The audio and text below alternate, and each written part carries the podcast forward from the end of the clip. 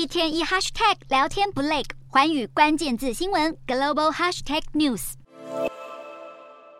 北韩继十八日发射一枚火星十五洲际弹道飞弹后，日本海上保安厅又发布消息，称北韩于二十日上午再度朝东部海域发射三枚疑似为弹道飞弹，全数落在日本经济海域外围。北韩领导人金正恩胞妹金与正事后还发布声明表示，北韩将太平洋当作射击场的频率取决于美军行动的性质，挑衅意味满满。根据日本防卫省消息，北韩十八日试射的火星十五射程范围可涵盖美国全境。为了反制这个行为，美国与南韩在十九日举行联合军演，其中南韩空军出动了最先进的 F 三十五 A 和 F 十五 K 战机，美方则派出 F 十六战机以及战略轰炸机。两国合计大约有十架军机从朝鲜半岛西部的黄海朝日本飞行。深受飞弹威胁的日本也对平壤发出严厉警告，并且在十九日与美军实施联合演训，对北韩射弹进行反制。包括日本航空自卫队三架 F 十五战机，以及美军两架轰炸机和四架 F 十六战机都参与在日本海上空的飞行战术训练。日本和南韩双方皆表示，